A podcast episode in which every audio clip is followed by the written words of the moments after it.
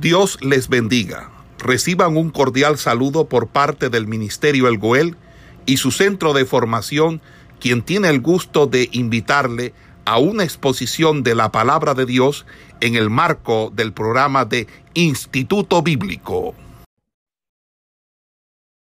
Gracias. Estamos en el estudio del libro de Génesis. Génesis principio, comienzo de todas las cosas. Y la clase anterior estuvimos compartiendo el capítulo 4, parte del capítulo 3 y el capítulo 4, que nos hablaba de la desobediencia del hombre, el pecado cometido en el huerto del Edén, que fue la desobediencia del hombre. Eh, las consecuencias que trajo este pecado, que trajo consecuencias tanto en el hombre, la mujer, y trajo consecuencias a la tierra. Después de esto vimos el comienzo de una familia, que la familia, el inicio, ya Adán y Eva tienen sus dos hijos, que era Caín y Abel.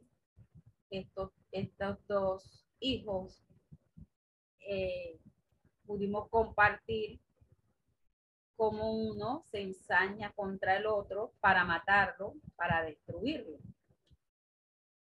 Habíamos quedado allí que de todo el final del capítulo el capítulo 4, que nos habla acerca de, del avance que tuvo en sí la relación de Dios con el establecimiento, la formulación de la primera institución, su desarrollo.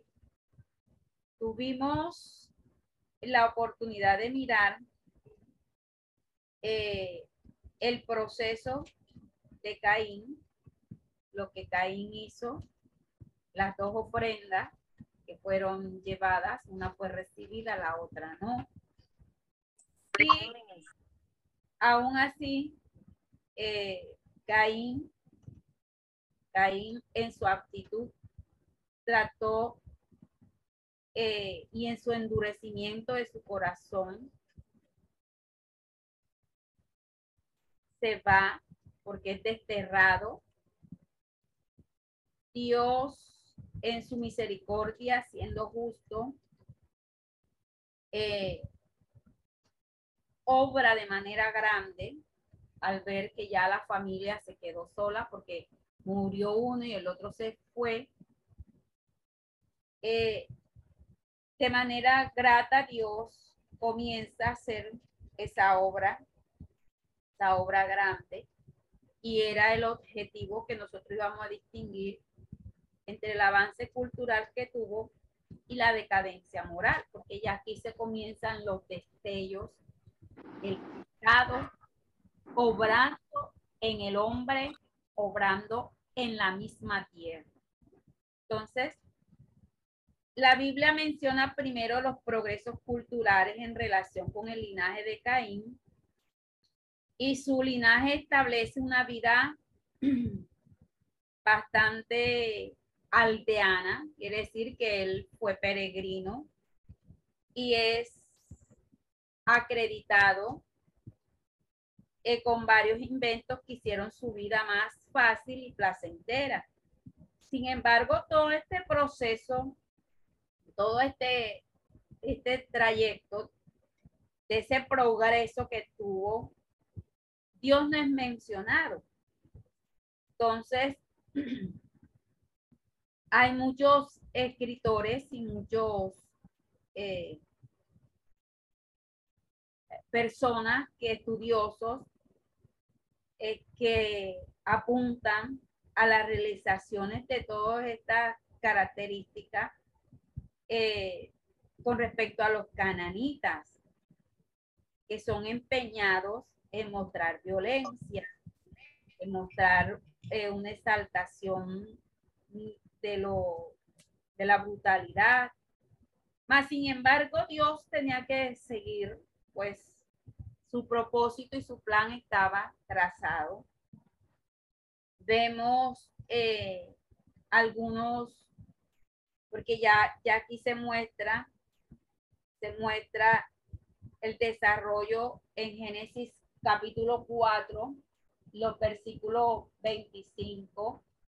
Dice, aconteció de nuevo a, conoció, perdón, de nuevo Adán a su mujer, la cual dio a luz un hijo y llamó su nombre Seth, porque Dios, porque Dios dijo, ella me ha sustituido otro hijo en lugar de Abel, a quien mató Caín. Entonces, si usted se da cuenta, en el desarrollo de, de del capítulo 4, cuando ya eh, se va, se va y comienza el desarrollo como de un proceso para él, eh, se dan algunos acontecimientos allí.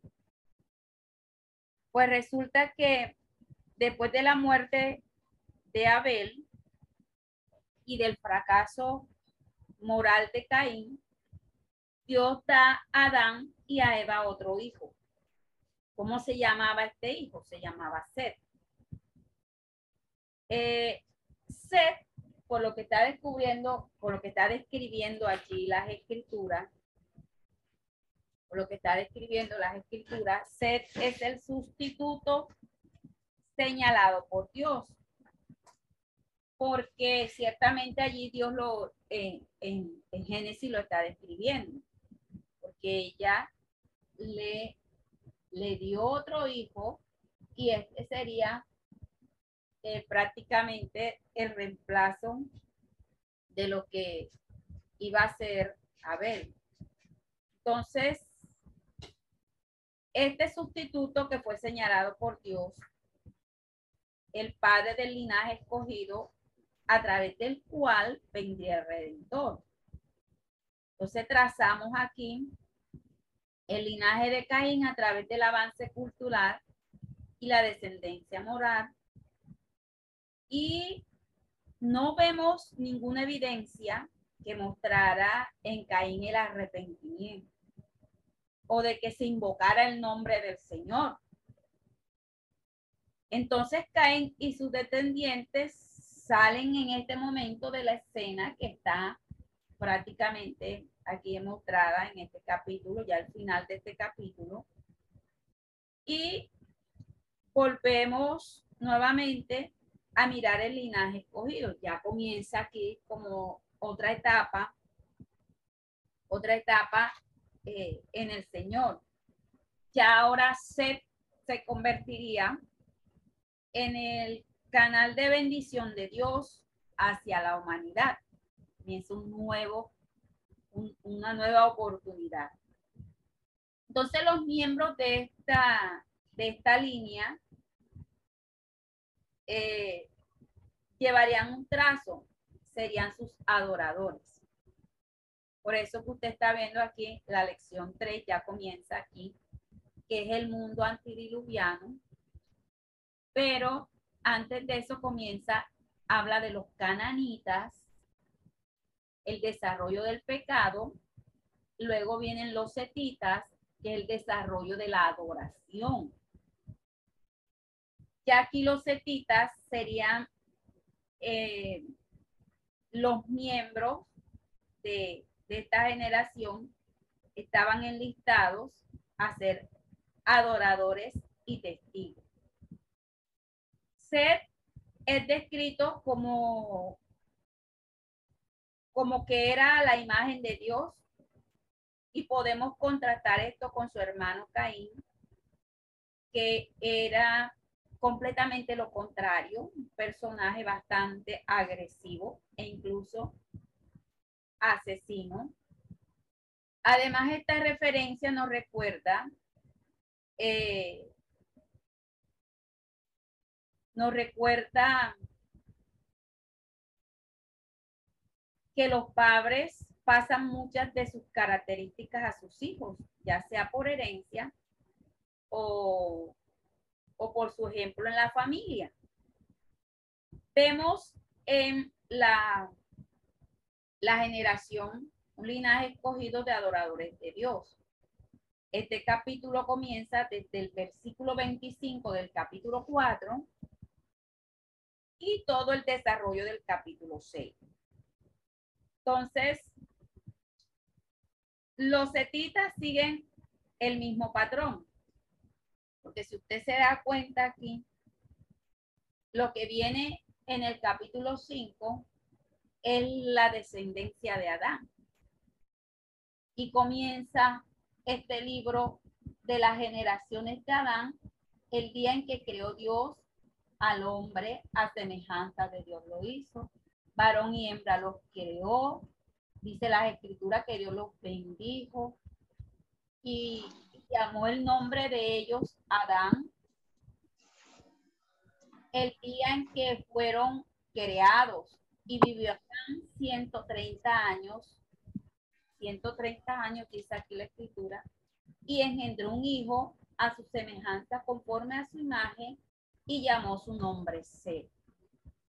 Comienza ya el capítulo 5, la descendencia, la descendencia eh, de, de Adán, pero ya aquí establece eh, a su hijo Seth, como ya eh, lo había Nos habla aquí, vamos a hacer una breve descripción para anotar de este capítulo. Eh, miramos aquí en este capítulo la edad al momento que el padre se convierte. Vemos también que este capítulo nos describe los años de vida de cada uno. Nos muestra el nacimiento de otros hijos, o sea, cómo se, comenzó la tierra a poblar, nos muestra la edad completa, nos muestra la muerte, porque también habla este capítulo de toda la descendencia y todo lo que se da en el transcurso de este proceso. Y un micrófono abierto, por favor, hermano. Entonces, eh,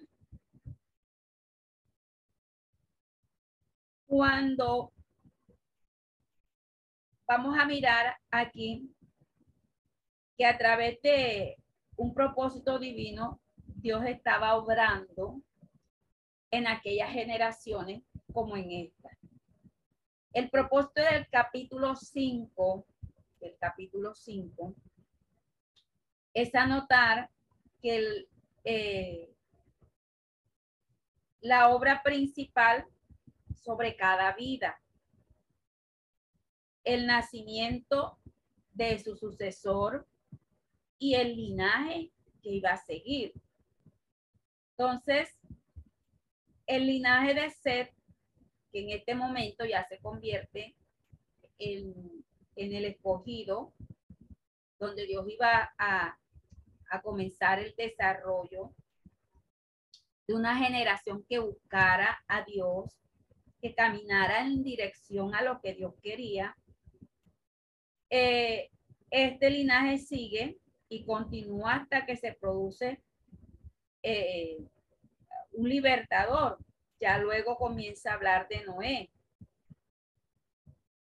Vemos también eh, todo lo, ocurrido, la frase que nos registra todo el acontecimiento dado de este, este varón.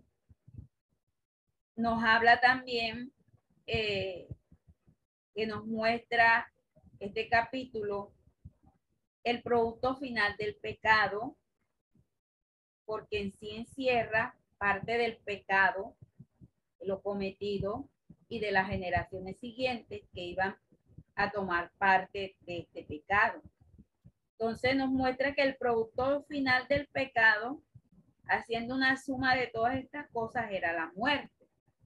Solo prácticamente también la clase anterior habíamos desarrollado que la paga del pecado era la que la muerte. La muerte que Romanos 5, capítulo 12 nos adentraba a este proceso. Eh, Génesis también nos muestra dos aspectos del cuidado de Dios. Eh, era la larga vida y un hogar con él en el cielo. Si usted se da cuenta y es detallista, observó que la edad que marcaban algunos eh, nombres descritos aquí en este capítulo sobrepasaban mucha, mucha edad, nada comparada. De pronto usted se puede hacer esta pregunta, ¿cómo es que el hombre vivía eh, tanto? Porque la gente que vivió antes del diluvio nos está presentando una edad que nada comparada con lo de ahora. Esa gran pregunta surge, ¿cómo es que el hombre vivía tanto? Y ahora vive por un tiempo tan comparable haciendo un análisis en este tiempo es, demasiado corto. Entonces, aquí algunos estudiosos se han dado a la tarea de detallar muchas explicaciones para esos periodos largos de vida. Eh, nos damos cuenta, pero nosotros damos una explicación también a todo esto, es que eh, algunos estudiosos dicen, aplican, que es que en aquel tiempo no estaba el pecado tan, en el, pecado estaba tan desarrollado como en este tiempo está. Ahora la maldad del hombre también se ha multiplicado mucho. Algunos aluden al tiempo, en realidad, tiempo que se transcurre en decir cambios climáticos, de temperatura, condiciones naturales. En aquel tiempo eran diferentes y el hombre podía eh, vivir mucho más porque no había tanta degradación cuanto a la naturaleza. A esto nosotros le, le, podemos agregar que el pecado no había alcanzado tan, tanta trayectoria como en este tiempo lo ha alcanzado. Usted se da cuenta de que en sí el hombre ha pecado, aún la misma tierra gime y está clamando, porque la, la gran, la gravedad del pecado ha subido tanto alcanzado sus efectos. Entonces, todas estas explicaciones a lo largo del tiempo han sido por periodos que se ha vivido. Eh, en aquellos días, Dios pudo haber tenido un propósito especial para darle larga vida a aquellos primeros habitantes de la tierra. De esta manera ellos podían llevar a cabo su orden de poblar la tierra y someterla, como nos dice Génesis capítulo 1, versículo 28. Pues esa era la gran labor y hacia donde apuntamos, porque Dios de cierta forma lo había establecido así, en un propósito, y le había dado una orden al hombre para que el hombre se multiplicara y llenara la tierra. Entonces, todo esto ocurre a lo largo de este capítulo. Eh, la duración general de una vida era mucho. Entonces, ahora consideremos todo lo que pudo haber pasado y vivido estos hombres que vivieron 900 años, 700 años. todo esto declara la gran, el gran proceso que Dios había determinado para que el hombre cumpliera en esta. Vemos también, vemos también eh, un punto que nos habla aquí, que era con respecto a la, allá un movimiento que se da. Ya ahora Génesis capítulo 5, Génesis capítulo 5, en los versículos 18, que ya aquí se muestra en el capítulo 18, dice, fueron todos los días de Mahalel 895 años y murió. Vino Jared vivió Jared 172 años y engendró a Enoch. Y vivió Jared después que engendró a Enoch 800 años y engendró hijos e hijas. Y fueron todos los hijos de Jared 970 años y murió. Vivió Enoch, y aquí comienza otra generación, 75 años y engendró a Matusalén. Caminó, caminó Enoch con Dios después que engendró a Matusalén 300 años y engendró hijos e hijas. Y fueron todos los días, los días de Enoch 375 años. Caminó pues Enoch con Dios y desapareció porque lo llevó Dios. Vemos aquí eh, que se da desde el del versículo 18 hasta el capítulo 6, te habla aquí ya de Enoch. Y como otros relatos, comienza con eh, cómo vivió y a quién engendró. Pero vemos luego aquí que parece que aquí el patrón eh, se rompe porque ya aquí muestra y leemos que caminó pues no con Dios. Ya aquí se muestra una evidencia eh, en lugar de determinar eh, con y murió, ya está mostrando, porque siempre termina así, con, en lugar de terminar con y lo último es y murió. Engendró y estos fueron sus años. Entonces tenemos en este punto una culminante y dichosa terminación diferente a las demás, porque aquí muestra que él no murió. Dice, le llevó Dios. Dios lo toma, lo tomó.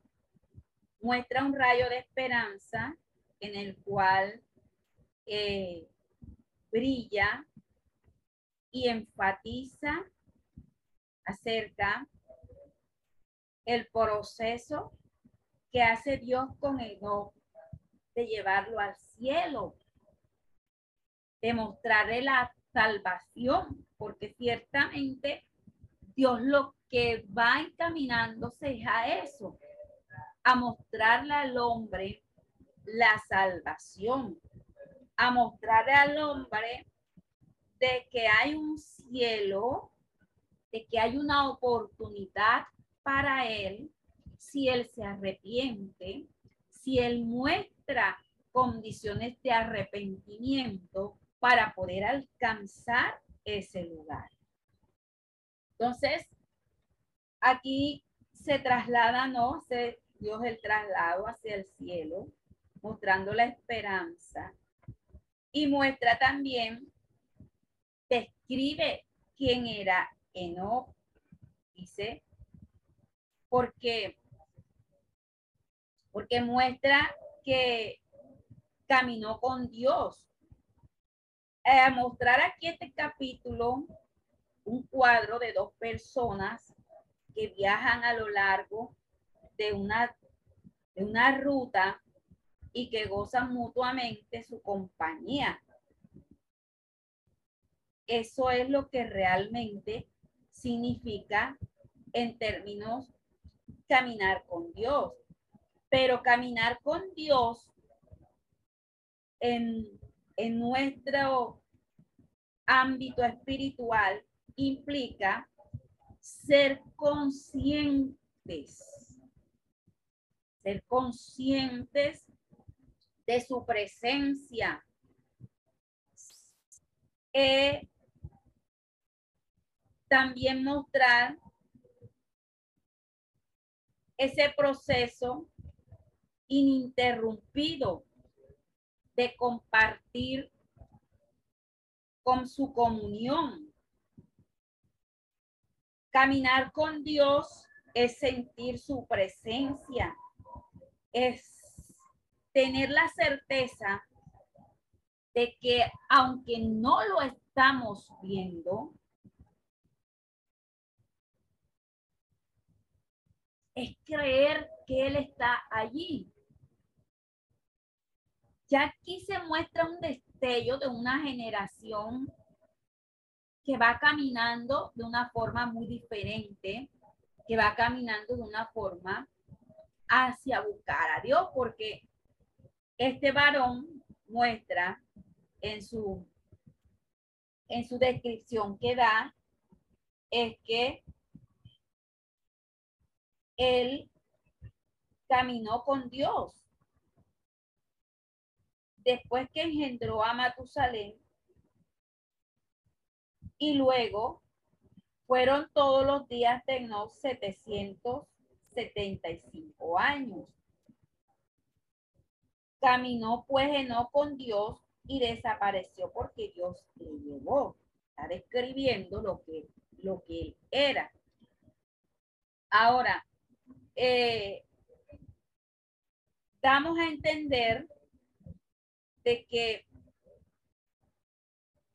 la fe, que ya aquí se muestra, es la certeza de lo que se espera, la convicción de lo que no se ve. En pocas palabras, es también creer, es creer que Dios está ahí, que le hay, y que Él es galardonador de los que le buscan, como dice el libro de Hebreos capítulo 11. Caminar con Dios implica aceptar su dirección, porque es que Dios siempre ha querido que el hombre se encamine y que vaya caminando de acuerdo a lo que Dios quiere porque Dios lo que lo único que quiere para el hombre es la salvación, de que el hombre sea salvo, de que el hombre le busque a él, de que se direccione por él. Entonces, caminar con Dios implica también aceptar de que Dios transforme, forme mi vida, la transforme, la cambie, la haga diferente aceptar la dirección de Dios es aceptar también sus principios. Porque ciertamente hay una, la escritura nos dice que andarán dos juntos si no estuvieran de acuerdo. Entonces, caminar con Dios implica todas estas cosas. Y vemos aquí Enoch, que era un hombre que estaba direccionado, que su visión puesta era mostrar a Dios, mostrar a Dios. Entonces, eh, caminar, el caminar de no tiene muchas lecciones para nosotros. Una de esas lecciones es que eh, tuvo un comienzo, porque ciertamente se da aquí, tuvo un comienzo, porque después del nacimiento de Matusalén, tal vez una crisis en este tiempo hizo que no buscara, se direccionara y llegara a buscar a Dios.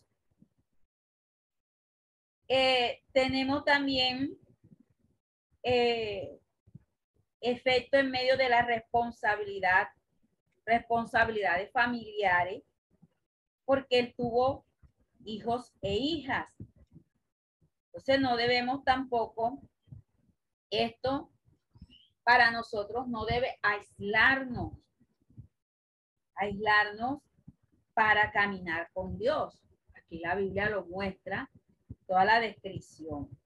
Entonces, eh, la vida de no en la tierra fue menos de la mitad que la de cada uno de los demás. Entonces, la larga vida para aquellos que estaban, eh, muestra que tuvieron muchos años viviendo, eso les proveía la oportunidad a ellos para de pronto arrepentirse, de pronto para alcanzar esto, el proceso para poder cambiar a través de la gracia. Entonces, tenía también eh, un proceso, otro punto, de que quizás aquellos muchos no tuvieron. Aquellos tuvieron larga vida, pero eh, vemos aquí coronado a este varón cuando Dios lo lleva. Dios llevó a no a casa con él. Esto habla de lo que le espera al hombre. Derribamos aquí muchos argumentos de, de las falsas doctrinas de que el hombre se muere y hasta allí se acabó todo. No, nos muestra aquí la oportunidad de redimir al hombre de la esclavitud del pecado y de tener la oportunidad de estar en ese cielo, de estar en el rapto de la iglesia, de alcanzar la salvación, de alcanzar la vida eterna. Entonces, todo esto nos muestra el proceso de no. La predicación de no, ¿cómo era? Eh, Enoch era un hombre piadoso, un hombre de ejemplo. Eh, el hecho de haber sido traspuesto, de haber sido llevado al cielo, esto debió haber causado un gran impacto en su familia. Entonces, eh, esto causó también a que las generaciones siguientes eh, la genealogía, la descendencia de él buscara también a Dios. Pues el nieto de Enoch fue Lamec y luego Dios llevó a Enoch al cielo y lo lleva, pues ahí sí que lo, tra lo, tra lo traspuso, se lo lleva a Dios. Luego Dios muestra eh, esta nueva generación que viene de los setitas a través de la MEC, el setita que tuvo fue en Dios y sus palabras muestran a un hombre que anhelaba eh, una liberación pronta, nombró luego a su hijo Noé, que significa descanso o consolador, con la esperanza de que Dios lo usaría para, para, para traer alivio a la humanidad. Todo esto es lo que nos cuenta aquí la escritura con respecto a la genealogía y a la descendencia de lo que sería después de, de, Adán y Eva con, con su nuevo hijo, que a partir de aquí comienza. Entonces, eh, se muestra se muestra ya el nombre de Noé, que fue eh, constante, recordado, recordado y padre de fe. Eh, también se muestra, se hace una comparación, Noé como, como predicador, como pregonero. Vamos a hacer una comparación aquí entre Enoch y Noé. Nos habla de su, eh, a, través de lo que Dios hizo con, con, con Enoch, nos dio un empuje para mostrar la venida del Señor, para abrir las puertas a una nueva esperanza de salvación y demostrar la vida eterna. Dios con Noé muestra a través del diluvio el proceso de, de mantener esa esperanza que acuérdese que Noé fue pregonero de, fue pregonero eh, de justicia, que también Noé caminó con Dios. Y a través del diluvio, Dios muestra también el juicio que vendría, juicio del Señor. A través del arca muestra el amor de Dios porque eh, relaciona al arca con Jesús como el Salvador, como la oportunidad que tiene el creyente para ser salvo a través de Jesús. Eh, miramos también que habla de justicia. En es pregonero también. Su predicación es contra el pecado. Vemos el cuidado de Dios con, con Enoch a través de que Dios se lo llevó.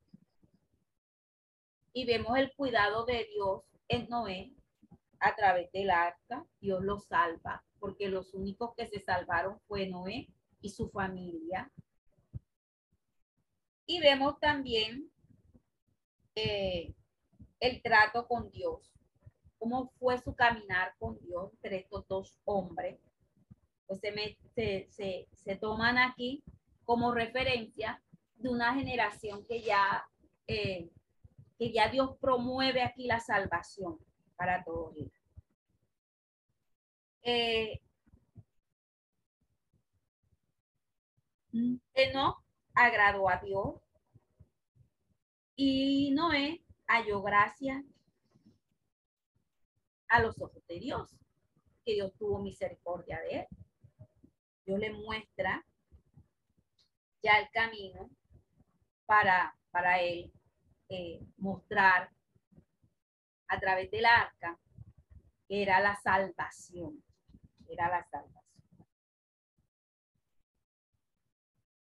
Vemos con Noé, Noé el predicador, pero también el que construye, constructor de barcos. Ahora nos mostramos durante la vida de Noé el pecado. Pecado ya aquí alcanza su límite. Eh, las barreras morales aquí se quebraron, la violencia llenó la tierra,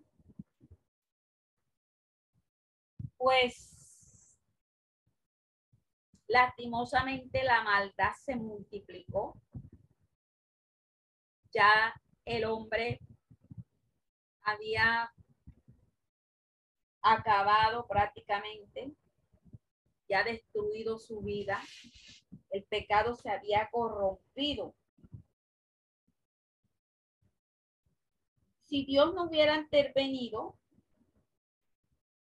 pues de esta forma, a través del arca, y haber salvado esta generación, era aquí los hijos de Noé, pues no se hubiera dado de pronto el proceso, pero ya Dios tenía preparado,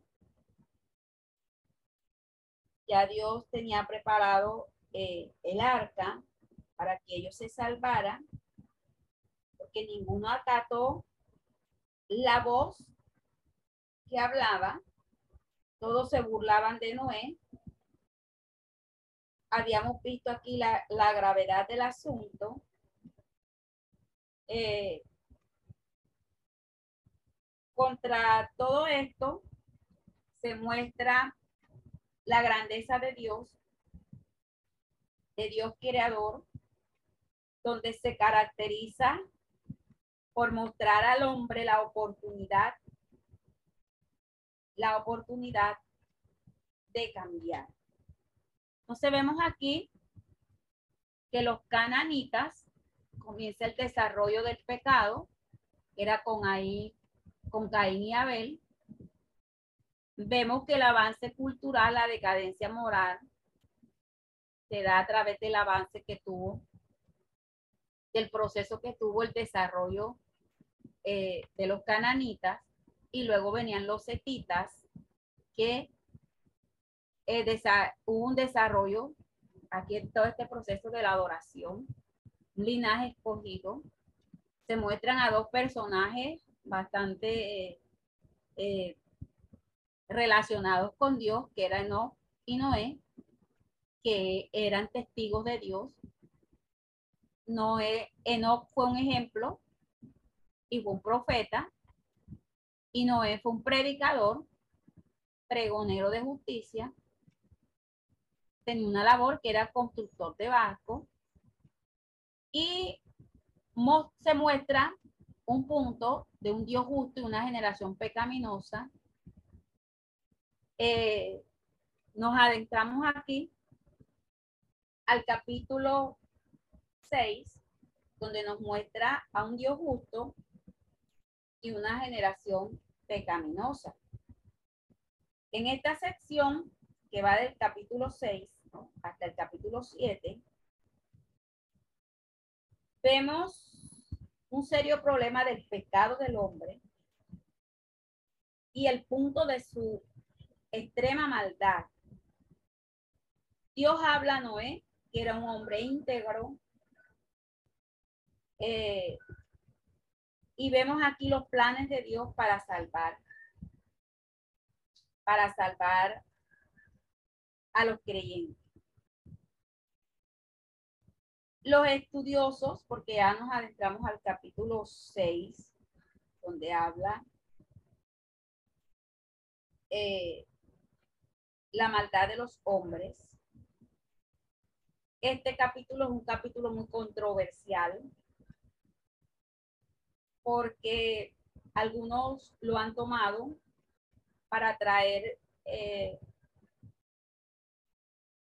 muchas falsas doctrinas de error introducida a través de lo que se puede explicar en este capítulo. Dice aquí la escritura en este capítulo 6, que ya usted debió estudiarlo, leerlo, donde la tierra se corrompe. Los primeros versículos del capítulo 6 de Génesis dice que cuando comenzaron los hombres a multiplicarse sobre la faz de la tierra y les nacieron hijas, que viendo los hijos de Dios que los que las hijas de los hombres eran hermosas, tomaron para sí mujeres, escogiendo entre todas. Entonces vemos aquí que este capítulo 6 de Génesis no nos habla de extraterrestre, mucho menos de otros personajes que hubiesen venido, sino que aconteció que cuando los hombres comenzaron a multiplicarse sobre la faz de la tierra y a estos hombres les nacieron hijas, los hijos de Dios vieron que las hijas de esos hombres tenían algo en particular, que eran hermosas. Y ellos vinieron y tomaron para sí mujeres de entre todas ellas, las que a ellos les gustaban. Entonces, el Señor dijo que no contendería mi espíritu para siempre con el del hombre, porque ciertamente el hombre es carne. Y que aquí vemos marcado, dice sus días, serán sus días 120 años. Entonces, eh, en la historia que nos habla aquí, este capítulo, los estudiosos de la Biblia difieren sobre quiénes fueron los hijos de Dios que se casaron con los hijos de los hombres. Algunos piensan que se trataban de seres angelicales, otros creen que eran hombres eh, del linaje de Seth, otros piensan que eran hombres que, que creían en Dios, eran los setitas u otros descendientes de Adán. Entonces, el objetivo de esta lección es de dar una aplicación práctica para nosotros poder comprender. Eh, el Nuevo Testamento habla eh, por lo menos en el libro, el libro de Job llama a los ángeles hijos de Dios. Y el Nuevo Testamento habla de ángeles. Eh, algunos se han desviado, desviado aquí, eh, haciendo error, haciendo error, de que esos ángeles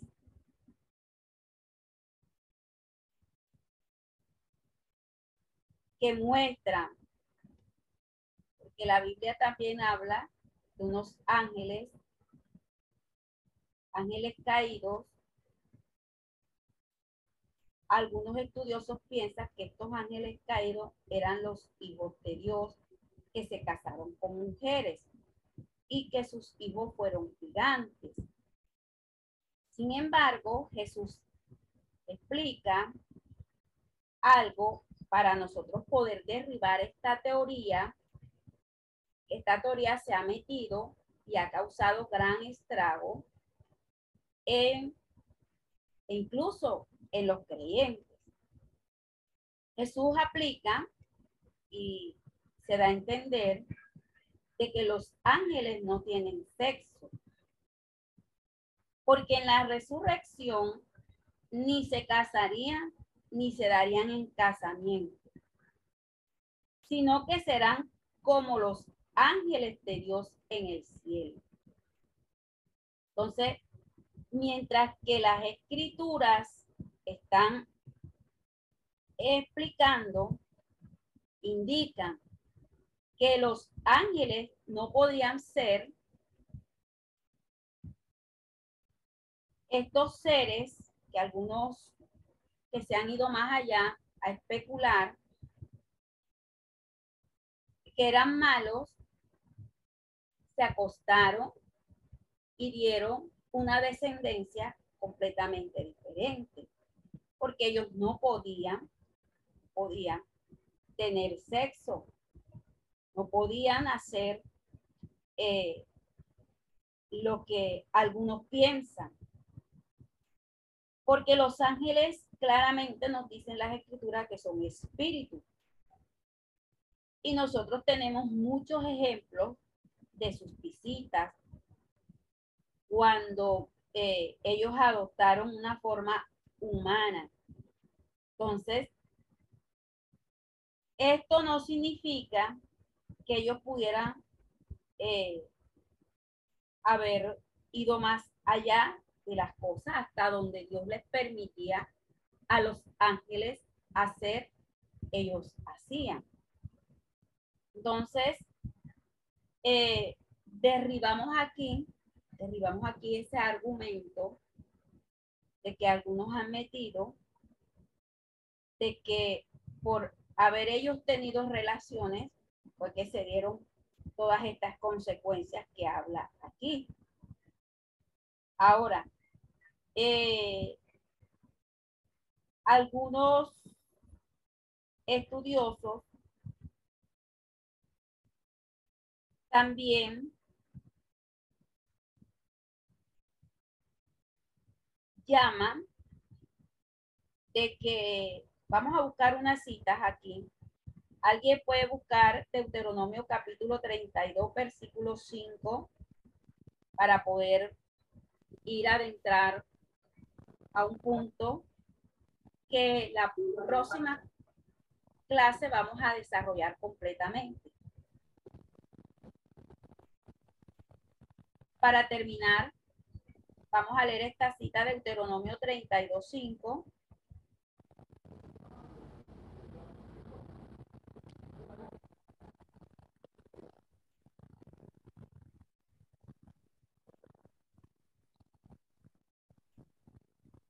Y vamos a buscar también el Salmo 73. Vamos a buscar el Salmo capítulo 80, 17 Anote todas estas citas y vamos a buscar el libro de Oseas, capítulo 1, versículo 10. Vamos a mirar todas estas citas, vamos a culminar aquí, porque ya son las 3.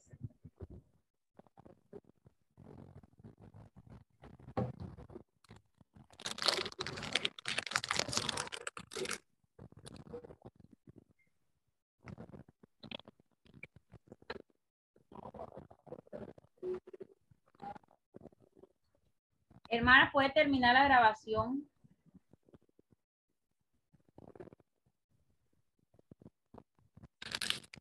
Iniciamos. Amén, amén. Iniciamos ya el capítulo 6 del libro de Génesis y estamos hablando eh, de ese proceso que sucedió después de de la de la descendencia que estuvimos hablando, hayamos quedado allí en los versículos 3. Entonces,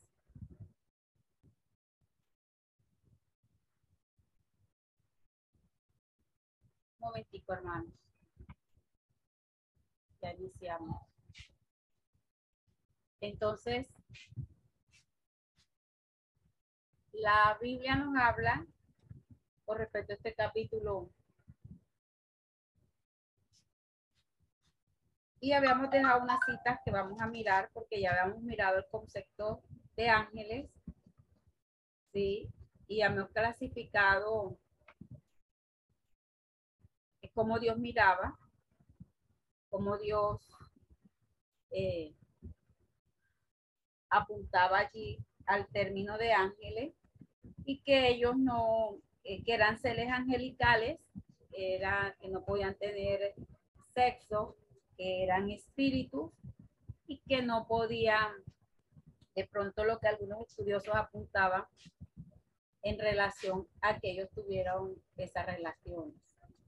Y el otro punto era describir, que le había dado una cita, vamos a mirar las citas ahora Vamos a mirar la cita que les di. Era con respecto a, a la persona que se cataloga como creyente, creyente, persona que, que busca a Dios, que alaba a Dios. Entonces, las citas que le di son en relación a eso, a cómo uno relaciona a la persona que de verdad busca a Dios, que se direcciona por Dios y que es llamado por Dios hijo, porque acuérdese que todos no somos hijos. Hijo es el que hace la voluntad de Padre. Entonces, la Biblia es muy clara cuando están estudiando allí los evangelios.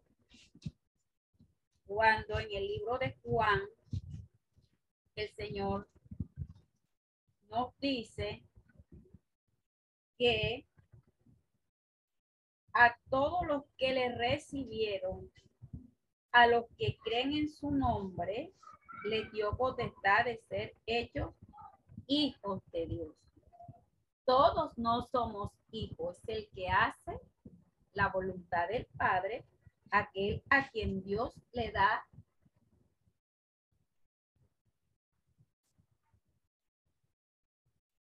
a quien Dios le da la oportunidad de reconstruir, porque acuérdese que estamos mirando una separación, una separación por causa de qué? Del pecado.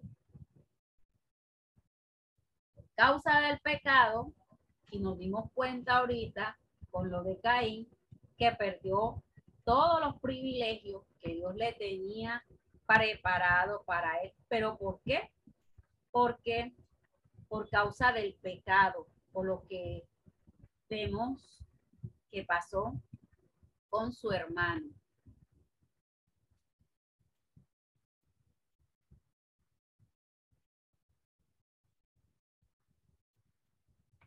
Entonces, de esta forma, podemos atender a lo que es. Entonces, vamos a mirar la cita.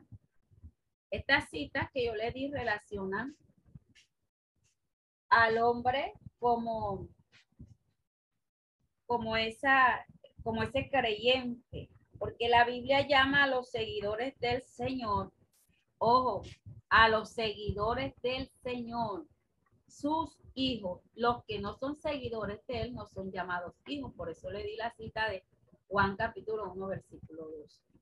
Entonces dice, dice Deuteronomio 32, 5, ¿qué dice? El que lo tenga puede leerlo.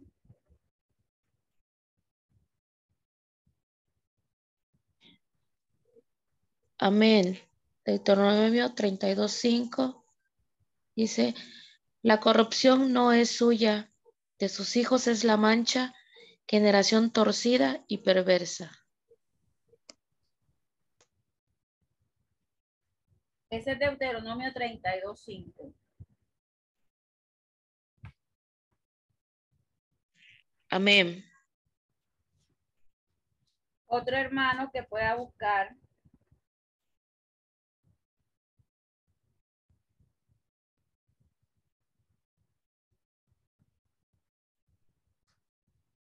generación torcida y perversa. Anote allí, generación torcida y perversa. Otro hermano que busque Salmo 73, versículo 15.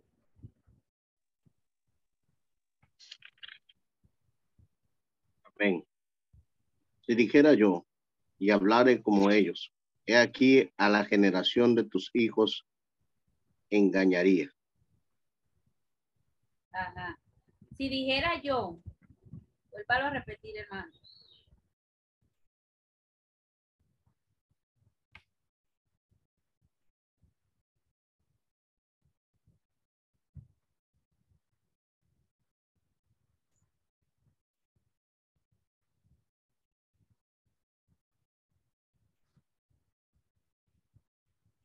Si dijera yo,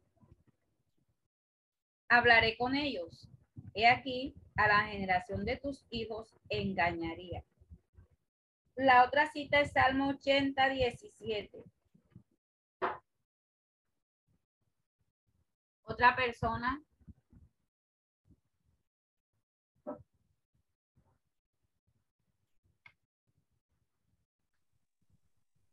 Amén. Sea tu mano sobre el varón de tu diestra. sobre el Hijo de Hombre para ti afirmaste. Amén. Salmo 80, 17. Y Oseas 1.10.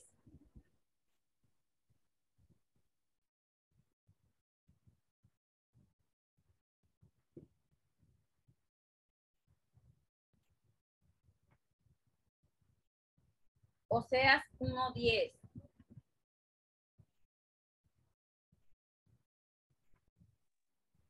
Amén.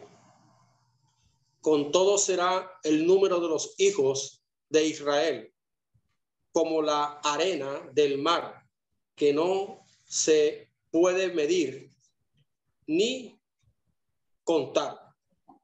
Y en el lugar en donde les fue dicho, vosotros no sois pueblo mío, les será dicho, sois hijos del Dios viviente. Amén. Entonces, estos, estos dos puntos que hablamos ahorita, que fue Los Ángeles, y ahora en relación a los creyentes, eh, la Biblia, la Biblia llama a los seguidores del Señor sus hijos, que la Biblia los llama así, a los seguidores del Señor, que quede bien claro, a los seguidores del Señor sus hijos. Entonces, algunos estudiosos piensan con relación al tema del capítulo 6 es que eh, los hijos de Dios fueron creyentes, sean setitas u otros descendientes de Adán. ¿Qué pasó con estos creyentes? Podían ser, como ahorita les dije, y como está relacionando aquí cada uno de estos versículos, este tipo de creyente que no tenía un compromiso con su Señor, ni que era eh, aferrado a Dios. Ahora aquí dice que ellos se casaron atraídos únicamente por la belleza física de las mujeres. Hayan sido estas devotas o no hayan sido devotas. Entonces, esta podría ser alguna, dije podría ser alguna de las causas de la decadencia espiritual a través de la historia.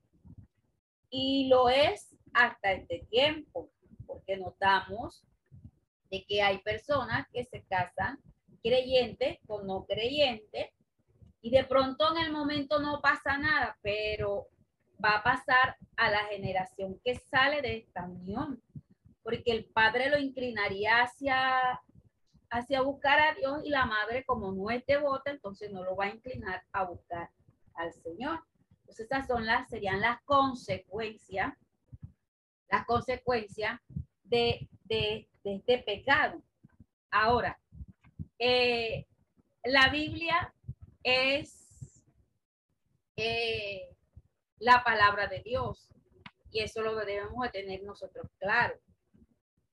Eh, no es, no es eh, invento, no es eh, fábula, no es nada a lo que nosotros podamos de pronto decir de que viene inclinado por, por otra tendencias.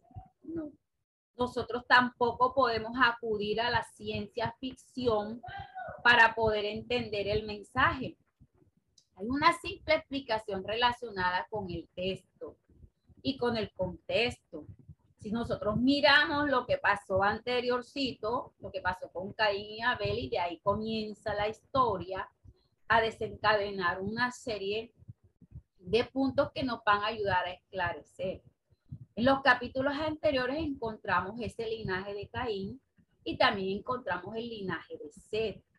El linaje de Caín tomó su curso y tomó un curso diferente, porque Caín se convirtió en un homicida, un asesino, una persona que destruyó a otro. Quiere decir que él tomó el camino equivocado, un camino diferente. Unos se pervertieron, porque hubo perversidad. Mientras que otros, de la escritura, vemos en Seth un linaje diferente, que ya buscaba a Dios, que se preocupaba, que quería ser mejor. Entonces, otros procuraron mantener ese vínculo con Dios. Otros no quisieron, unos sí quisieron. Ya eso depende ya de la persona. Pero con el paso del tiempo, para que usted entienda un poco, con el paso del tiempo, eh, los dos linajes que se habían mantenido separados, ellos comenzaron a mezclarse.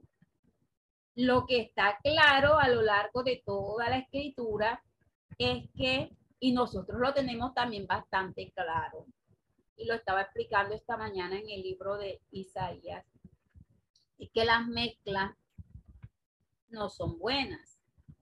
De hecho, Dios nunca, nunca eh, estaba como de acuerdo con las mezclas. Entonces, esto es algo que nosotros debemos tener claro y una posibilidad para encontrar la razón por la cual se da esta, eh, este proceso en este capítulo. Debido a la contaminación resultante entre las mezclas. La Biblia nos dice en Segunda de Corintios, si puede, búsquelo, alguien que lo busque, Segunda de Corintios capítulo 6, 14. Alguien que lo busque, por favor.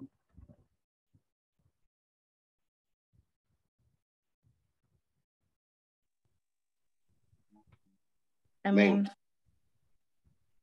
Segunda de Corintios 6:14. No unáis en yugo desigual con los incrédulos, porque ¿qué compañerismo tiene la justicia con la injusticia? ¿Y qué comunión la luz con las tinieblas? Amén. A ver, ¿quién me dice qué comunión tiene la luz con las tinieblas?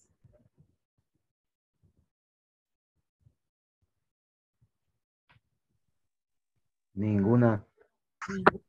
No hay ninguna comunión, porque si tú eres luz, tú debes resplandecer. Y las tinieblas no podrían resplandecer porque son tinieblas. Entonces, es lo mismo la mezcla cuando se dan las mezclas. Entonces, claro, dice segundo de Corintios que nosotros no debemos estar unidos en yugo desigual con los incrédulos.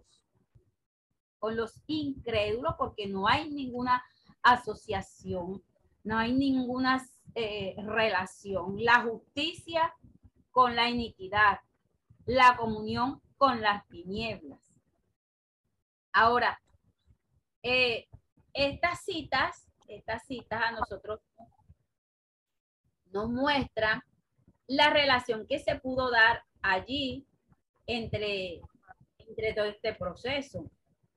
Entonces, eh, podríamos observar también eh, el problema de mezclarse es que el mal va a contaminar el bien, así como una gota de veneno puede causar en un vaso de agua, agua, una agua pura, una agua limpia, la puede convertir en agua contaminada. Y además de eso puede ser hasta peligroso. Entonces nos queda claro que la mezcla entre entre incrédulos con personas eh, creyentes, hijos de Dios nuestro. Eh, ¿Qué dice Primera de Corintios capítulo 5, versículo 6?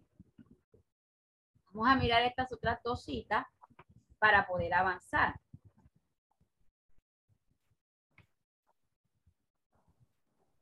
Primera de Corintios 5:33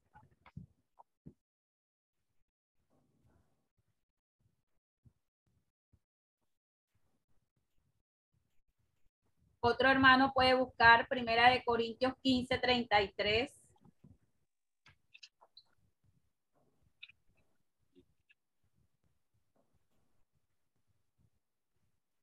¿Y me repite la primera, primera, de primera cita? Primera de Corintios 5, 6. Amén. Dios le bendiga. No es bueno vuestra jactancia. ¿No sabéis que un poco de levadura leuda toda la masa? Amén. Amén. Y primera de Corintios 15, 33. Amén. Primera de Corintios 15, 33. Dice, no erréis, las malas conversaciones corrompen las buenas costumbres. Bueno, entonces todas estas citas nos van a dar una clara explicación lo que pasó en el comienzo de Génesis capítulo 6. No sabéis un poquito de levadura, solo un tanto, un tanto que usted le coloque de levadura a la masa, la va a fermentar, la va a dañar. Y la otra cita nos decía que las malas conversaciones corrompen las buenas costumbres. Esto, mis amados hermanos, fue lo que sucedió al inicio de la historia de la humanidad. El linaje de Seth, que habla allí, se mezcló con el linaje de Caín. Entonces, dice aquí hay un micrófono abierto, por favor. Dice aquí en el capítulo, el capítulo 6, puede irse allá a la Biblia, de que cuando comenzaron los hombres a multiplicarse sobre la faz de la tierra y les nacieron hijas, viendo los hijos de Dios que las hijas de los hombres eran hermosas, tomaron para sí mujeres, escogiendo entre todas. Y dijo Jehová, no contenterá mi espíritu con el del hombre para siempre, porque ciertamente él es carne, mas serán sus días ciento veinte años. Había gigantes en la tierra en aquellos días, y también después que se llegaron los hijos de Dios a las hijas de los hombres y les engendraron hijos, estos fueron los valientes que desde la antigüedad fueron varones de renombre. Vio Jehová que la maldad de los hombres era mucha en la tierra y que todo designio de los pensamientos del corazón de ellos era de continuo solamente al mal. Y se arrepintió Jehová de haber dicho, perdón, de haber hecho hombre en la tierra y le dolió en su corazón. Y dijo Jehová, raeré sobre la faz de la tierra a los hombres que he creado desde el hombre hasta la bestia y hasta el reptil, a las aves de los cielos, pues se arrepintió de haberlos hecho. Pero Noé halló gracia ante los ojos de Jehová. Hasta ahí pudimos de pronto comprender. Entonces, eh, nos muestra aquí que esto fue lo que sucedió en el inicio de la historia de la humanidad, de que los varones, el linaje de Seth se mezcló con los de Caín. Génesis 6 del 4 al 5 habla de que habían gigantes en la tierra en aquellos días y que también cuando los hijos de Dios unieron a las hijas de los hombres, que ya les dieron a luz hijos, estos eran los hombres de renombre, héroes de la antigüedad, y el Señor vio, porque todo esto llevó que se multiplicara más y más la maldad. Entonces, si el linaje de Seth estaba mezclando con el de Caín, eh, ya no quedaría de pronto nadie que invocara el nombre de Dios sobre la faz de la tierra, porque acordémonos que miramos a Seth, miramos a Seth hoy, era un, eh, un varón que buscaba a Dios, que estuvo allí eh, relacionado con Dios, que caminó con Dios y que, y que Dios eh, al final se lo, lo, lleva. Nos relacionaba esto a la, a la venida del Señor.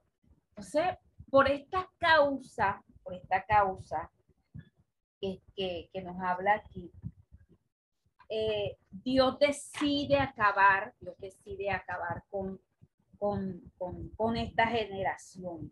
Una generación que se volvió completamente perversa, inmorales. Eh, eh, vemos también, vemos en este, en este proceso que la acción de Dios, cuando Dios vio la creciente ruina causada por el pecado, aquí dice la escritura que Dios estaba completamente afligido y aún eh, deploraba haber creado la humanidad. Entonces, algunas traducciones usted va a encontrar de que dice que él se arrepintió de haber creado al hombre. Para nosotros no debemos pensar eh, en el arrepentimiento de Dios como un cambio de idea. Dios aquí en ningún momento cambió de idea y dijo, bueno, yo, yo mismo creé al hombre y ahora lo voy a acabar, lo voy a destruir porque ya yo no, ya yo no quiero que el hombre sea salvo. Dios en ningún momento cambia de idea. Aquí derrocamos otra teoría, otra teoría de que, de que Dios algunos que estudian más la Biblia han razonado que Dios se arrepintió. Vamos a mirar qué fue lo que pasó aquí. Dice aquí, eh, un cambio de idea no pasó por la mente de Una expresión más profunda, una indicación de que Dios estaba listo para dar un nuevo comienzo, Dios no es hombre en ningún momento para que se arrepienta. Eso lo tenemos claro. Si Dios dijo va a ser así, así va a ser. Otra cosa que nosotros tenemos claro es que eh, Dios es un ser inmutable. La inmutabilidad en Dios quiere decir que Él no va a cambiar.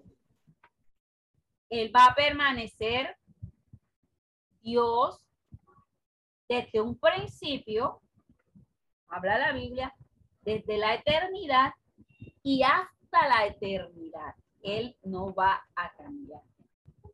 Entonces, ¿qué razón se da aquí? Dice la, eh, el, el proceso es que a Dios le dolió le dolió en su corazón, le dolió. Eh, haber creado. Nosotros tenemos que mirar algo claro y es la forma como las escrituras a veces se nos presentan figuras, figuras que nos dan una idea de cómo pudo ser, cómo pudieron ser las cosas. Entonces, este término que se utiliza aquí con el término de, arrepentirse, que Dios se arrepintió, a esas figuras, las figuras del lenguaje que a menudo se usan en la Biblia. Usted puede encontrar la mano de Dios, puede encontrar eh, el corazón de Dios, puede encontrar eh, bueno, en este caso aquí habla de que Dios se arrepintió, pero estas son figuras de lenguaje que se le ha dado un nombre. Esto se llama antropomorfismo. Un antropomorfismo se refiere a Dios sin términos humanos hablando. Mostramos ahora, hablando de su corazón, hablando de su mano, hablando de sus ojos. Estas descripciones no son para bajar a Dios del nivel humano, del nivel espiritual al nivel humano. No, no vamos a quitarlo de allá. Estas figuras del lenguaje se usan para darle para humanizarlo, para darle un concepto y para que usted mire desde otro, desde otro punto. Son simplemente, estas son figuras para ayudarnos a nosotros a entenderlo. Entonces, estas expresiones a menudo en las escrituras usted las va a encontrar para nosotros, para que nosotros podamos entender y podamos ser ayudados para captar esa idea divina, esa idea verdadera, de acuerdo a la medida de nuestra pobre habilidad humana. Y perdonen de pronto el término, pero es para que lo entendamos de esta forma. No es que Dios, aquí porque dice la escritura, Dios le dolió en su corazón al ver cómo se destruía el hombre, al ver cómo el hombre caía en su propio pecado. Entonces la destrucción de la humanidad suena drástico. Dios sabía que si no salvaba al único hombre justo que quedaba la humanidad se contaminaría por completo y se destruiría a sí misma. Entonces, dice aquí que estas son las generaciones de Noé, que era un hombre justo, perfecto, entre todos eh, sus contemporáneos. Creo que hasta aquí queda claro y si no, me dicen y seguimos. Seguimos explicando. Entonces, eh, Dios responde a la corrupción del hombre de acuerdo a su propia naturaleza. Su naturaleza de amor, de justicia, de misericordia, él pronunció una sentencia sobre la humanidad y colocó un límite, que ya aquí Dios le colocó límite de edad, límite de 120 años, la vida del ser humano hasta donde iba a llegar. Eh, en su misericordia el Espíritu Santo estaría eh, contendiendo con los pecadores durante este tiempo digo contendiendo es porque es una lucha, una lucha constante que hay, eh, tratando de que el hombre se arrepienta, tratando de que el hombre escape del juicio venidero, de lo que se acerca. Pero su oportunidad para el hombre no va a durar para siempre, porque ciertamente en este tiempo que estamos viviendo, va a haber un momento en que todo esto se va a acabar. Como pasó en la generación de Noé. Va a llegar un momento, porque Dios manda al pregonero de justicia para que les predique, para que les hable de que venía un diluvio y que ese diluvio iba a acabar, va a destruir, se iba a llevar todo porque todo se había corrompido. Y solo aquel que atendiera al llamado, aquel que escuchara la voz de Dios a través del siervo Noé y entrara al arca, porque ya aquí Dios muestra el arca. Ese sería salvo. Entonces, ahora se evidencia de que Dios advierte a los pecadores, los reprende por su maldad y los llama al arrepentimiento para salvación antes de que sea demasiado tarde. Dios determinó quitar al hombre de la tierra y esta decisión era necesaria. Un Dios santo y justo debe eventualmente juzgar la maldad. Esta acción era necesaria para para que se diera la redención de la humanidad. Tenía que hacerlo. Esa fue, esa fue las razones por las cuales Dios decidió mandar el diluvio. ¿Por qué? Porque la maldad del hombre.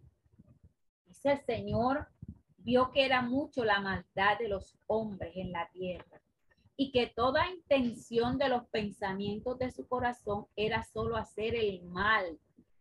Y dice que le pesó haber hecho al hombre en la tierra y sintió esa tristeza en su corazón. Y el Señor dijo, voy a, voy a, voy a borrar, borraré de la faz de la tierra al hombre que he creado desde el hombre hasta el ganado, los reptiles, las aves, porque me pesa haberlos hecho. Entonces, la corrupción del hombre no solo contaminó a la humanidad, sino al resto de la creación que fue dejada a cargo del hombre. Vemos una cosa y es que la tierra fue corrompida. El pecado estaba ya al borde ya no se daba más, ya todo estaba. La tierra se había corrompido tanto delante de Dios, estaba tan llena de violencia, se, estaba tan corrompida que por eso Dios le dijo a Noé, he decidido poner fin a toda carne, porque la tierra está llena de violencia por causa de ellos Dadas estas circunstancias, Dios decidió destruir la creación y comenzar de nuevo. Comenzar de nuevo, ven un nuevo comienzo. Cuando la Biblia habla que le pesó, la Biblia dice que a Dios le pesó haber creado al hombre y le pesó al Señor haber hecho al hombre en la tierra y sintió tristeza en su corazón algunas versiones, usted va a encontrar en algunas versiones es que, que dicen que Dios se arrepintió, pero sabemos, ya le expliqué, qué figura, qué figura está, figura del lenguaje se está dando allí para mostrar de que Dios estaba completamente dolido por lo que había pasado con el hombre.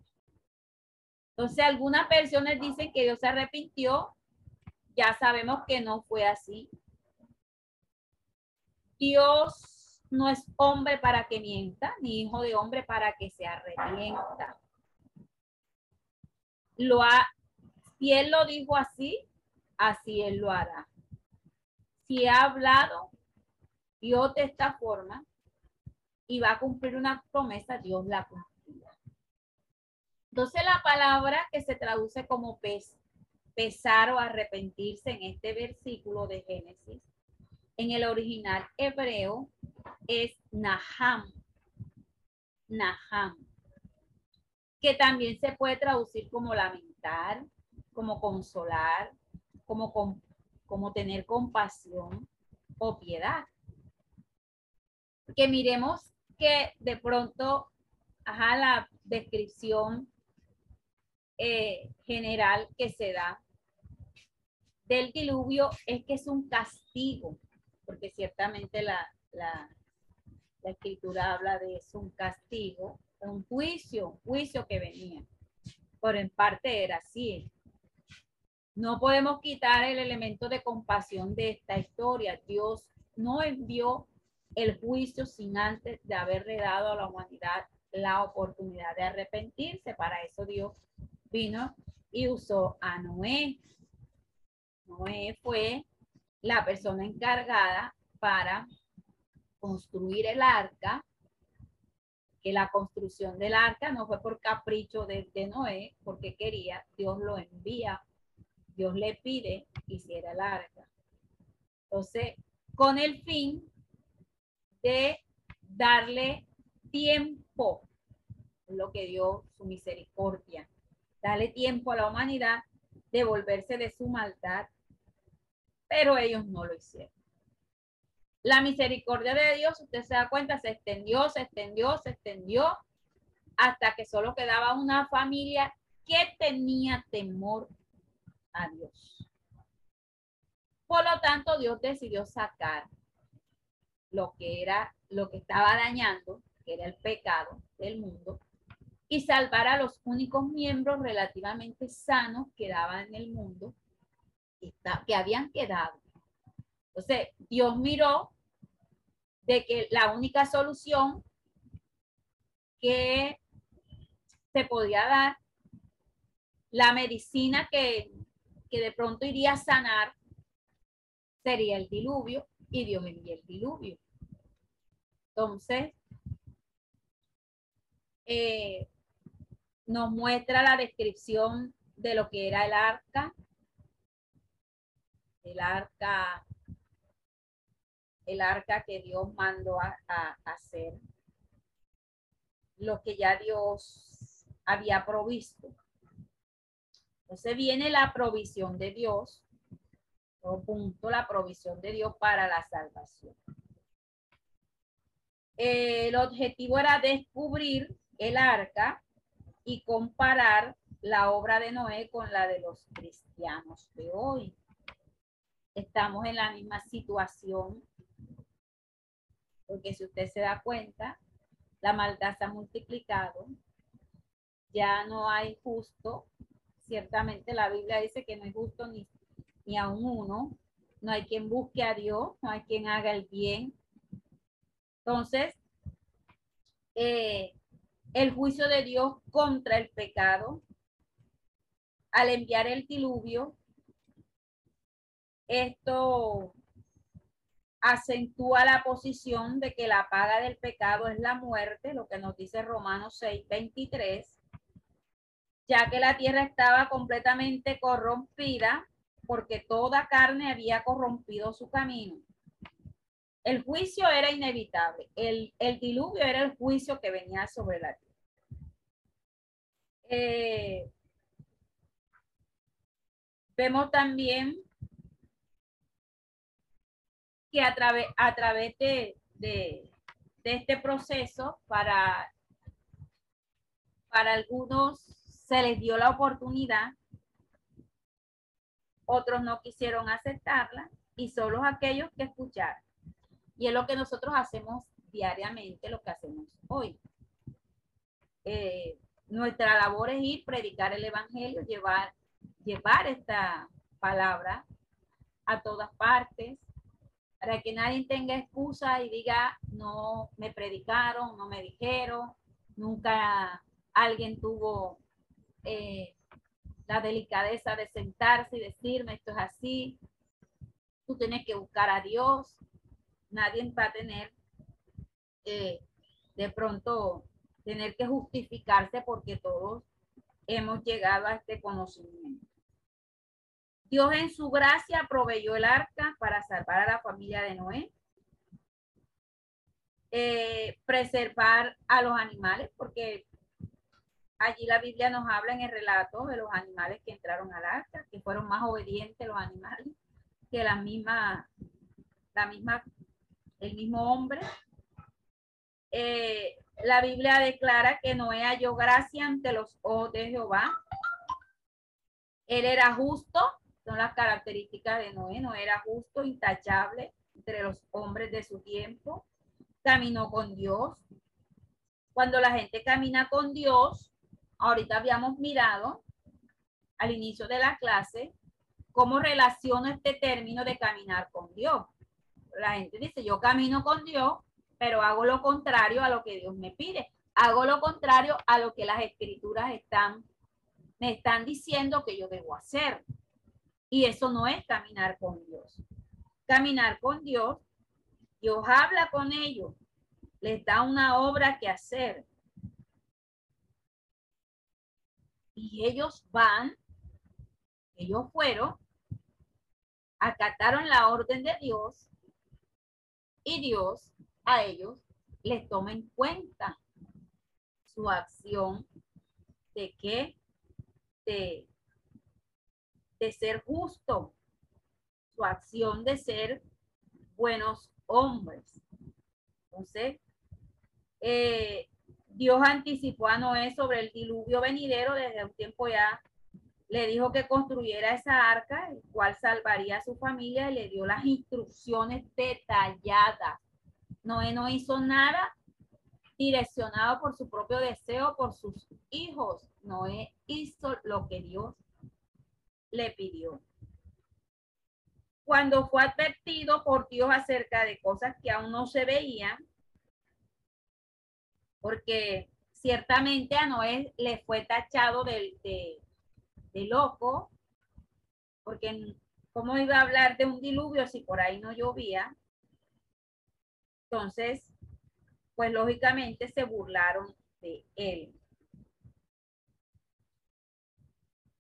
La fe de Noé fue grande porque eh, al Dios advertirle,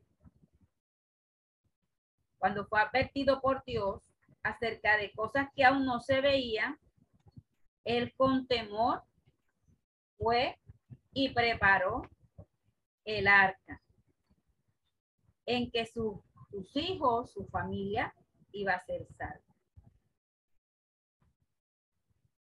Noé no necesitó, y allí vamos ahora a mirar el punto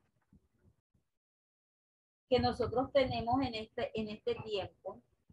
Y es que para que la persona conozca a Dios, se convierta, busque a Dios, busque la salvación. Hay que hacer miles de maravillas. Hay que mostrarle, hay que... No, no puede ser así. Mire, Noé no veía lo que de pronto a su alcance, su mente, sería para, para salvación de, todos aquellos. Aún con no ver, con temor preparó el arca. Y esa arca era para la salvación. Entonces, para Noé, el solamente escuchar y decir, escuchar de Dios, la advertencia para él fue suficiente para él atender. Y es lo duro de la humanidad en, esta, en estos días. No atiende al llamado. Su corazón está duro, su corazón está eh, completamente como una piedra para no entender el llamado de Dios, lo que Dios está eh, haciendo para que la humanidad se salve. El diluvio era real porque era más real que, que como tan claro como este día. Eh, ninguno de los que Dios, de los que Noé, perdón, les habló, quisieron escuchar.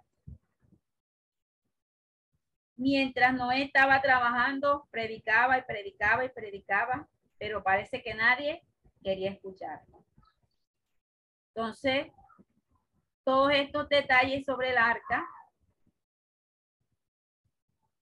estos detalles sobre el arca, nosotros nos llevan eh, a pensar como un buque grande, gigante, moderno, grande, inmenso, donde el mejor constructor, el mejor arquitecto lo planeó, lo trabajó, las medidas exactas, la forma como lo, lo distribuye, entonces, todo era direccionado. Un barco tan grande debía flotar. Y eso era, eso era tremendo. Entonces, todo esto nos describe la grandeza de Dios. Dios también dirige a Noé sobre la comida que debía almacenar en el arca para su familia y todos los animales que debían entrar. Eh, todo preparado con, una, con un solo propósito y era de que se cumpliera lo que Dios desde un principio en el huerto del Edén eh, establece. Y Noé nos recuerda, porque Noé nos recuerda eh, el estado original del hombre. Cuando Dios le da a Adán el dominio sobre todos los animales y en ese momento en Noé tiene el dominio sobre todos los animales.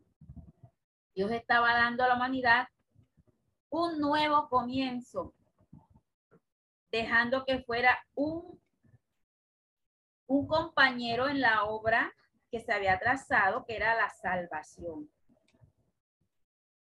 Entonces, siete días antes de que el diluvio comenzara, ya se comienza a trabajar en el proceso de los animales. Los animales entraron, fueron llegando los animales de dos en dos. Eh, es sorprendente, pero el, el término hombre que relaciona a la humanidad no se arrepintió. Solo ocho personas creyeron y entraron en el arca, su esposa, sus tres hijos y las esposas de él. Jehová cierra la puerta. Con haber cerrado la puerta, garantiza el Señor la seguridad de los que estaban dentro. Y también eh, llegó el momento, momento de salvación. Había pasado para ellos. Noé les había advertido finalmente por 120 años pasados para ellos había hecho lo que Dios le ordenó, había predicado justicia y había construido el arca. Ahora Noé deja todo a cargo de Dios. Los resultados ya todos sabemos qué fue lo que pasó. De esta manera concluimos lo que es la construcción del, del, arca, la construcción de, de lo que iba a ser para el hombre alcanzar eh, la, la, misericordia de Dios. El arca fue el, ese instrumento de salvación. Dios le reveló a Noé ese plan de destruir todo el mal, la corrupción del mundo, pero también le reveló la forma en que podía salvarse quienes creyeran. Eh, el arca sería el vínculo de la salvación, pero hay un detalle bastante interesante bastante interesante con respecto a esto y es que nos lleva a mostrar a Jesús como nuestro Salvador. Nos enfocamos hacia allá. Eh, todas las descripciones que se dan y muestran de que el único mediador entre Dios y los hombres se llama quién? Jesús. Noé se salvó por fe. El libro de Pleos resalta eh, en gran manera la labor de este varón. Preparó esa arca para la salvación de su casa. Llegó a ser el heredero de justicia según la fe. Era un hombre justo, temeroso de Dios. También eh, se muestra la grandeza de Dios al mostrarnos a Jesús como nuestro Salvador. con nuestra guía, como nuestro ayudador, para alcanzar la misericordia de Dios. Y de esta forma, eh, como Dios le reveló a Noé el juicio venidero, eh, que nos habla en el libro de Hebreos capítulo 11, versículo 7, por la fe Noé cuando fue advertido por Dios acerca de cosas que aún no se veían, con temor preparó el arca en que su casa se salvase. Por esa fe condenó al mundo y fue hecho heredero de la justicia que viene por la fe. La fe es un elemento importante en el creyente. Viene de la palabra de Dios. La fe viene por el oír y el oír de la palabra de Dios. Debemos prestar atención a la advertencia de Dios que nos está haciendo en su palabra. Tomar, tomarlo, creer en él, porque el único puente para llegar a Dios se llama Jesús. Y este es el mensaje que debemos llevar a toda la humanidad, a todos aquellos que realmente necesitan Entonces, sea un nuevo comienzo, eh, comienzo de la humanidad,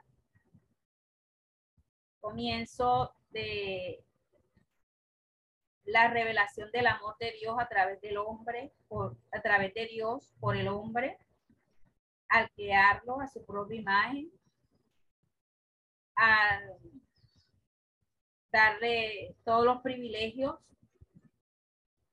y luego la oportunidad que Dios le da de salvación.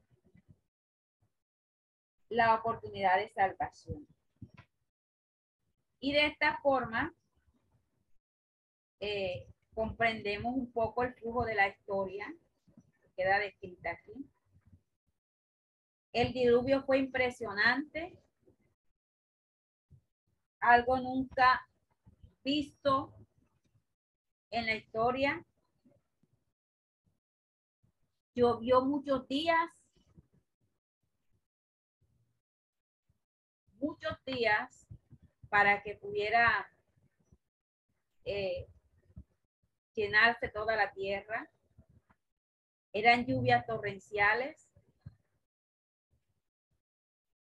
donde a veces cuando en algunos, algunos lugares llueve demasiado, demasiado, demasiado, demasiado, ya llega un punto en que la, la persona comienza a clamar a Dios y, y a decirle de que ya, ya Señor, aguanta, porque ciertamente la lluvia trajo destrozos en toda, en todo el, el ser humano. Entonces, estos fenómenos naturales se dan para Dios mostrar y hacer su voluntad, para que el hombre eh, se arrepintiera. Ese fenómeno del diluvio que nos habla este capítulo 7 eh, un fenómeno extraordinario, jamás antes visto por nosotros. Y de esta manera, eh, Dios y muestra el orden de todas las cosas. Amén. Porque culminamos aquí la clase. ¿Hay alguna pregunta con respecto? Esperamos que este estudio haya sido de bendición para su vida y ministerio. A Dios sea la gloria. Este es el Ministerio El Goel, vidas transformadas para cumplir el propósito de Dios.